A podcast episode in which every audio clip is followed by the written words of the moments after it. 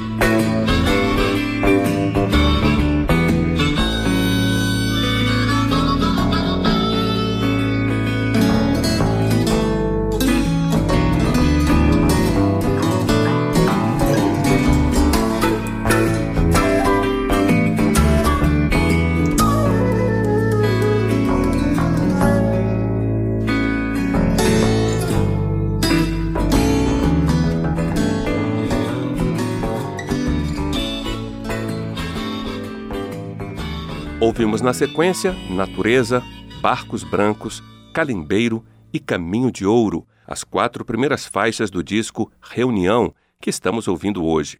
O álbum foi lançado pela dupla santista Fernando Mota e Domingos Mariotti em 2011. Bom, você está no Esquina do Jazz, continue aí. Voltamos já depois do intervalo.